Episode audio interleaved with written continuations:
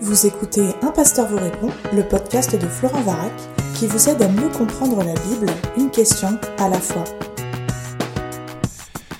La question est posée. Bonjour, je te remercie pour tes podcasts, très enrichissants. Voici ma question. Si Dieu sait toutes choses, pourquoi a-t-il précipité le diable sur terre, selon Ésaïe 14, 12 à 14 je peux comprendre que le libre arbitre est un argument pour tout chrétien concernant le fait qu'il se soit rebellé euh, à Dieu, mais pourquoi le précipiter sur terre avec l'homme qu'il créera plus tard alors qu'il l'a tant aimé? Un grand merci et fin de la question. Alors écoute, merci pour euh, ta question. Le, texte que tu cites, euh, bah, je vais le lire et tenter de l'expliquer, mais je voudrais déjà dire d'emblée que je n'ai pas la même compréhension que tu en fais de ce texte. Comme tu le sais probablement, il faut toujours considérer le contexte d'un texte pour en déduire le sens et éviter les contresens. Donc, on va lire ce qui fait partie d'une série de poèmes dans euh, cette partie, cette section du, du prophète Ésaïe. Et je lis en Ésaïe chapitre 14 au verset 3 ce que Dieu dit. Alors le jour où l'Éternel t'aura donné du repos, après tes fatigues et tes agitations, et après le dur esclavage qui te fut imposé, alors tu prononceras cette sentence contre le roi de Babylone et tu diras, et on fait une pause un instant. Nous sommes là donc dans un propos qui concerne Israël. Je rappellerai l'histoire d'Israël un peu plus tard dans ce podcast, mais Israël a connu un esclavagisme terrible, et Dieu dit, ben voilà, après toutes tes fatigues, après toutes tes agitations, après l'esclavage qui t'a été imposé, et après l'exil que tu as connu, eh bien voilà, tu prononceras cette sentence, et donc Israël, au temps de sa restauration, de sa rédemption, va s'exclamer le poème qui suit et euh, que je vais continuer de lire. On est toujours en Ésaïe 14, je commence avec la moitié ou à la moitié du verset 4. Quoi donc? L'oppresseur n'est plus, la tyrannie a cessé, l'Éternel a brisé la massue des méchants, le bâton des dominateurs. Celui qui, dans son courroux, frappait les peuples, par des coups sans relâche, celui qui, dans sa colère, subjuguait les nations, est poursuivi sans ménagement. Tout le pays jouit du repos et du calme. On éclate en chants d'allégresse. Les cypresses même, les cèdres du Liban se réjouissent à ton sujet. Depuis que tu es tombé, le bûcheron ne monte plus contre nous. Le séjour des morts s'émeut jusque dans ses profondeurs pour t'accueillir à ton arrivée. Il réveille pour toi les défunts, tous les guides de la terre, il fait lever de leur trône tous les rois des nations. Tous prennent la parole pour te dire, toi aussi, tu es sans force comme nous, tu es devenu semblable à nous. Ta fierté a été précipitée dans le séjour des morts, avec le son de tes luttes. Sous toi s'étend une couche de vermine, et les vers sont ta couverture. Quoi donc Tu es tombé du ciel, astre brillant, fils de l'aurore, tu es abattu à terre, toi le dompteur des nations. Tu disais en ton cœur, je monterai au ciel, j'élèverai mon trône au-dessus des étoiles de Dieu, je siégerai sur la montagne de la rencontre des dieux au plus profond du nord, je monterai sur le sommet des nues, je serai semblable au Très-Haut mais tu as été tu as été précipité dans le séjour des morts, au plus profond d'une fosse. Ceux qui te voient fixent sur toi leur regard, ils te considèrent attentivement. Est-ce là cet homme qui faisait trembler la terre, qui ébranlait les royaumes, qui réduisait le monde en désert, qui ravageait ses villes et ne relâchait pas ses prisonniers Tous les rois des nations, oui, tous sont couchés avec honneur, chacun dans sa maison, mais toi tu as été jeté loin de ton sépulcre sépulcre, pardon, comme un rameau horrible, comme une dépouille de gens tués à coups d'épée, et précipité sur les pierres d'une fosse, comme un cadavre piétiné. Tu n'es pas réuni à eux dans le sépulcre, car tu as détruit ton pays, tu as tué ton peuple, on ne mentionnera plus jamais la race des méchants.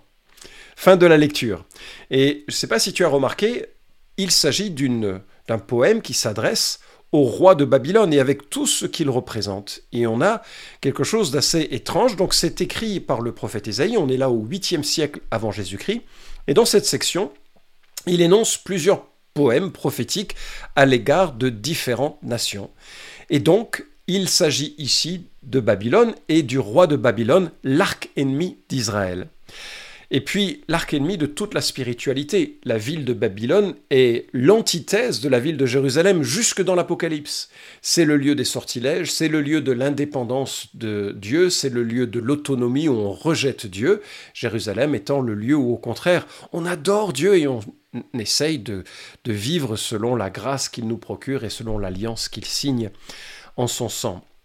Et donc, ce poème dit, en fait, ça va mal se terminer pour Babylone. Et même si, prophétiquement, Babylone va avoir une ascension phénoménale, spectaculaire, il y aura, conformément à la prophétie de Daniel 5, une chute de Babylone. Ce sont les Mèdes et les Perses qui environt la ville de nuit et la feront tomber sans coup férir. Ça va être spectaculaire. Alors je te fais un petit cours d'histoire à la louche. Hein. Abraham l'appel de cet homme fondateur de toute une lignée, c'est en moins de 2000 avant Jésus-Christ. Après toutes les pérégrinations euh, d'Abraham, de sa famille, on est avec Moïse en 1500 avant Jésus-Christ, l'esclavagisme en Égypte, la sortie d'Égypte donc sous euh, Moïse, c'est l'établissement de l'alliance. Et puis une fois que euh, le peuple est dans sa terre, avec tout, là encore tout ce qui se passe avec juges, etc., on a un roi, Saül, ennemi de Condé, on a enfin David, on est là en moins 1000 avant Jésus-Christ. Donc Abraham, moins 2000, Moïse, moins 1500, David, moins 1000. Après son fils Salomon, c'est la division du royaume en deux parties, la partie du nord avec euh, euh, le royaume des dix tribus, et puis la partie du sud avec Juda. Ces euh, dix tribus vont connaître des hauts et des bas. Pour le royaume du nord, ce seront plutôt des, des bas, et la Syrie viendra envahir et déporter le royaume du Nord en 722 avant Jésus-Christ. C'est la fin du royaume du Nord. Et puis Babylone va connaître, va aussi envahir le royaume de, Juda, et Juda va connaître une discipline plutôt qu'une fin de royaume, puisqu'il va être euh, euh, exilé pendant 70 ans à Babylone, conformément à la prophétie de Jérémie. Et il va sortir de, euh, de cet emprisonnement et va revenir sur ces terres. Et donc on a là euh, euh, toute une série de prophéties qui, parlent de cette, de cette église, pardon, exil forcé euh, de, du royaume de Juda à Babylone. Alors il faut lire Daniel, il faut lire Jérémie pour, pour le voir. Et peut-être que déjà cette arrière-plan te permet de comprendre un peu plus ce qui se passe. Nebuchadnezzar, roi de Babylone, vient prendre l'élite du royaume de Juda, l'emmener de force dans sa ville de, Babylone.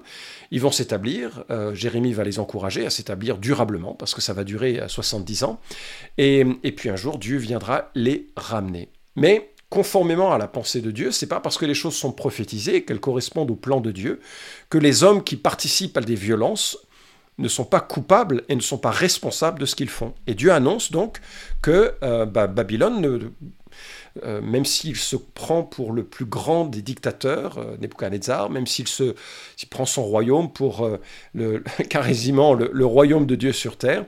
En fait, on réalise en lisant les textes hein, qu'il se prenait pas pour de la piquette. Il était imbu de sa personne et son fils, c'était encore pire. Mais ce qui est tragiquement rigolo, c'est que les dictateurs maléfiques, immoraux et violents meurent comme tout le monde. Et ces hommes qui inspiraient la crainte de leur vivant, ben voilà comment ils sont accueillis. Verset 9 le séjour des morts s'émeut jusque dans ses profondeurs pour t'accueillir à ton arrivée.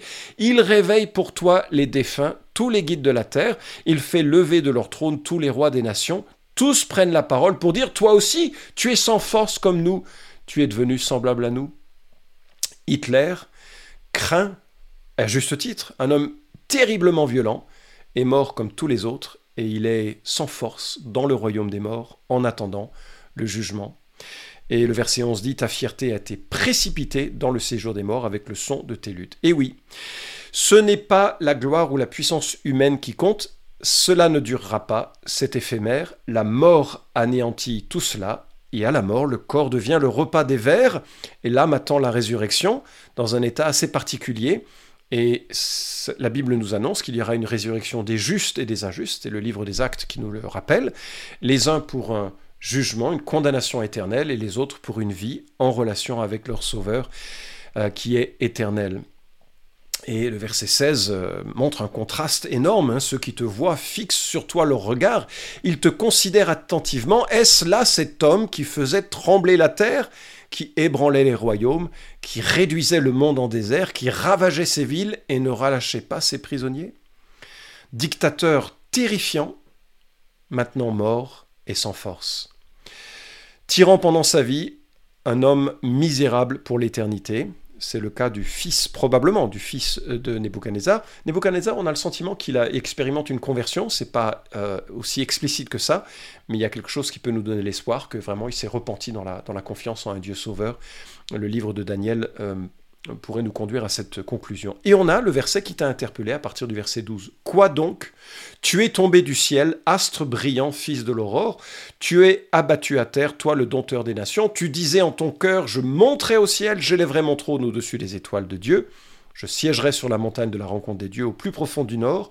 Je monterai sur le sommet des nues, je serai semblable au Très-Haut. Mais, verset 15, tu as été précipité dans le séjour des morts au plus profond d'une fosse.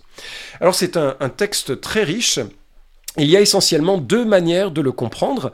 La première consiste à y voir ici une poésie sarcastique d'un homme qui avait la folie des grandeurs, qui se prenait pour un astre brillant, un fils de l'aurore, et il se prenait pour un dieu, un immortel à l'image des étoiles, le jumeau soi-disant du Seigneur, mais voilà, il a été précipité dans une tombe. Et donc on aurait dans ce poème un sarcasme, un peu comme aujourd'hui les grands tyrans euh, s'estiment comme des dieux. D'ailleurs, ça a été le cas des Césars, euh, euh, des Romains, qui étaient adorés. Il y avait des autels à leur divinité, et ils s'estimaient être des dieux. Euh, il suffit de regarder au Corée du Nord et voir la manière dont euh, cet homme souhaite se faire adorer exige euh, qu'il soit adoré ou que ses ancêtres soient adorés pour réaliser que l'on est dans ce genre de profil pathologique et que le prophète vient se moquer de cette réalité. C'est une prophétie, c'est futur, hein, puisque là, Isaïe est au 8e siècle, il parle d'événements qui vont avoir lieu deux siècles plus tard.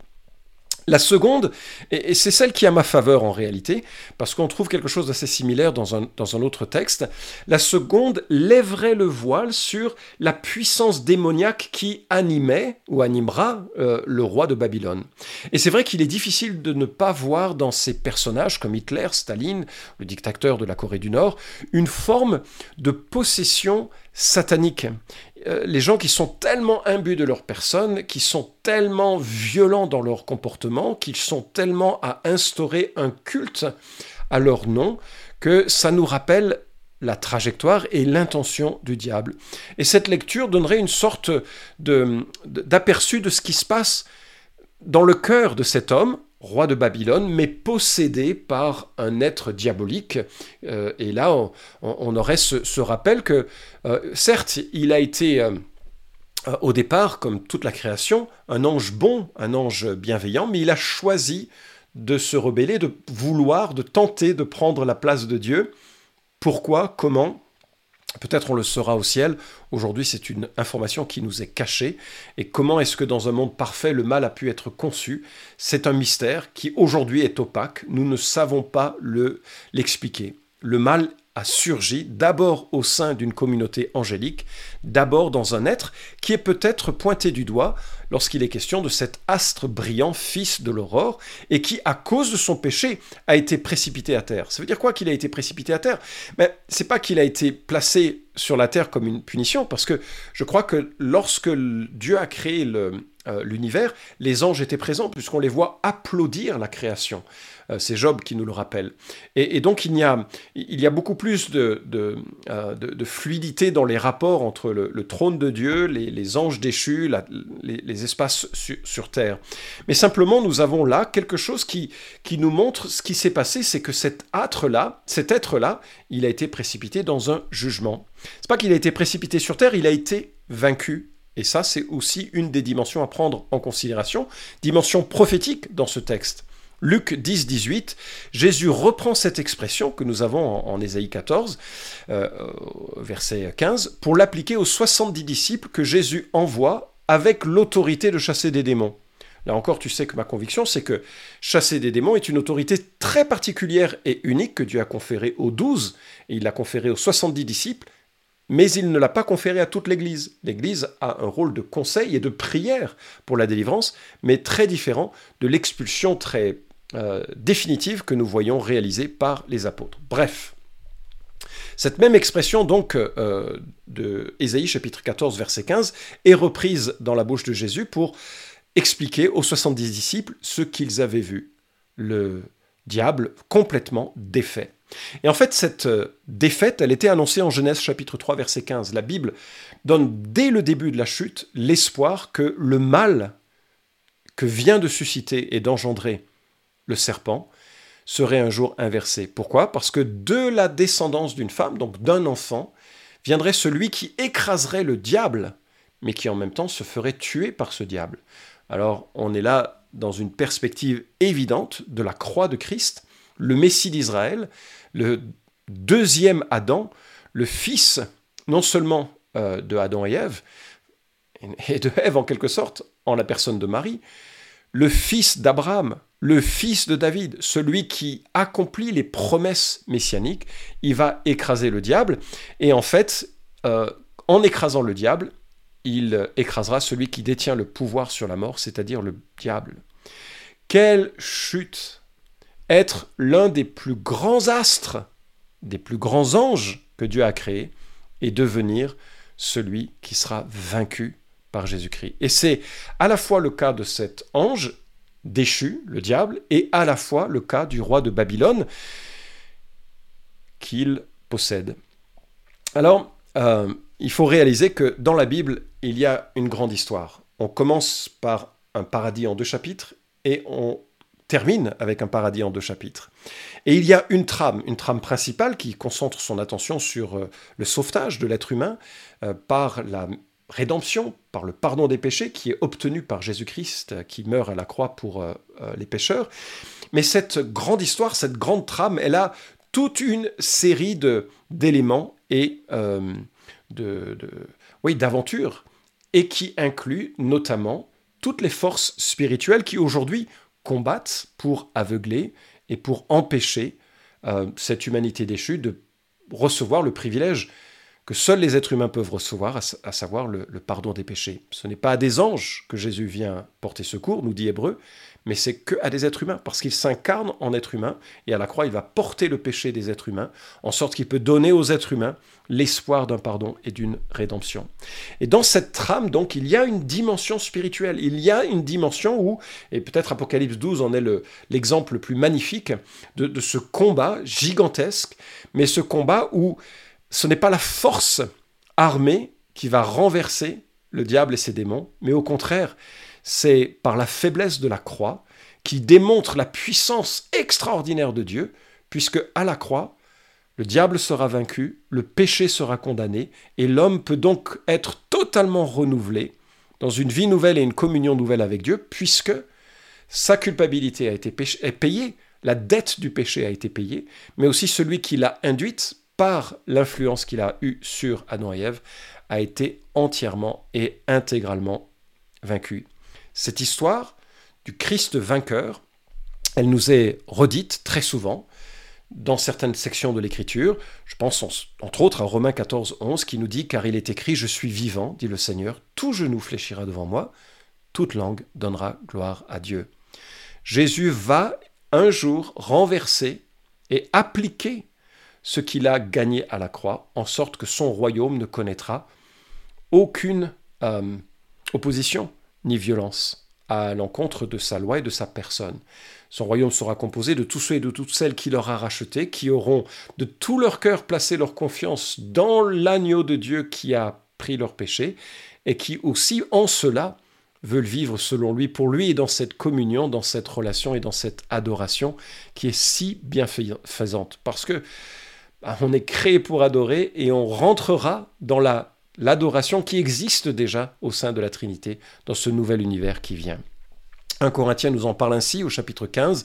Il nous dit ensuite viendra la fin, quand il remettra le royaume à celui qui est Dieu et Père, après avoir aboli toute principauté, tout pouvoir et toute puissance, car il faut qu'il règne jusqu'à ce qu'il ait mis tous ses ennemis sous ses pieds. Le dernier ennemi qui sera détruit, c'est la mort. Fin de la citation. Alors, euh, ça, c'est une nouvelle excellente, et je crois que nous devons euh, nous appuyer sur Ésaïe 14, non pas pour imaginer qu'à un moment donné, Dieu a envoyé le diable sur terre pour qu'il y fasse du mal, ce n'est pas l'idée, euh, me semble-t-il en tout cas, mais plutôt que lorsque l'on fait face à des forces méchantes, démoniaques et violentes, il faut bien réaliser que un jour les choses seront inversées. Je sais que certains écoutent ce podcast dans des pays où les autorités sont violentes et terrifiantes. Dieu viendra juger. Les ennemis ont déjà été vaincus à la croix. Lorsque l'histoire humaine sera terminée, Jésus viendra établir son règne. Le contraste entre ceux qui aujourd'hui sont sur les sommets, avec la corruption et la violence qui leur ont permis d'être là, et le jugement qu'ils vivront pour l'éternité sera spectaculaire. Alors pour nous qui sommes euh, au contraire de ceux et de celles qui bénéficient de cette rédemption, je ne peux que terminer avec, euh, qu'avec euh, Colossiens chapitre 1, qui nous dit avec joie, rendez grâce au Père, qui vous a rendu capable d'avoir part à l'héritage des saints dans la lumière. Il nous a délivrés du pouvoir des ténèbres, et il nous a transportés dans le royaume de son Fils bien-aimé, en qui nous avons la rédemption, le pardon des péchés. Nous n'avons pas à craindre un combat, un combat de ce genre. Il a été vaincu, cet adversaire à la croix. Il a été précipité, cet adversaire. Il a été lié euh, euh, d'une manière qui nous permet d'anticiper avec bonheur l'instauration de son règne. Avec joie, rendez grâce au Père qui vous a rendu capable d'avoir part à l'héritage des saints dans la lumière. Certes, le diable continue son œuvre, il faut attendre que le règne s'instaure avec le retour de Christ, mais nous ne faisons pas partie de ce même royaume. Nous ne sommes pas sur terre avec un débat, euh, avec un combat euh, où parfois Dieu gagne et parfois le, diable gagne. Non, le diable a été vaincu et la victoire, l'application de cette victoire viendra lorsque Christ imposera son règne. Mais nous pouvons être sereins et réaliser que nous avons été délivrés des ténèbres. Alors j'espère avoir répondu à ta question. Euh, le diable n'a pas été précipité sur terre. Je crois que l'expression, au contraire, évoque plutôt sa défaite, sa défaite absolue, euh, à l'image de la défaite du roi de Babylone qui connaît la mort. Cet épisode vous a édifié? Alors merci de le liker ou de le partager pour que d'autres puissent en profiter. Pensez aussi à vous abonner à la chaîne d'un pasteur vous répond pour ne manquer aucun des prochains épisodes. Enfin, si vous avez une question à poser à Florent Varac, écrivez-lui directement sur contact.toutpoursagloire.com.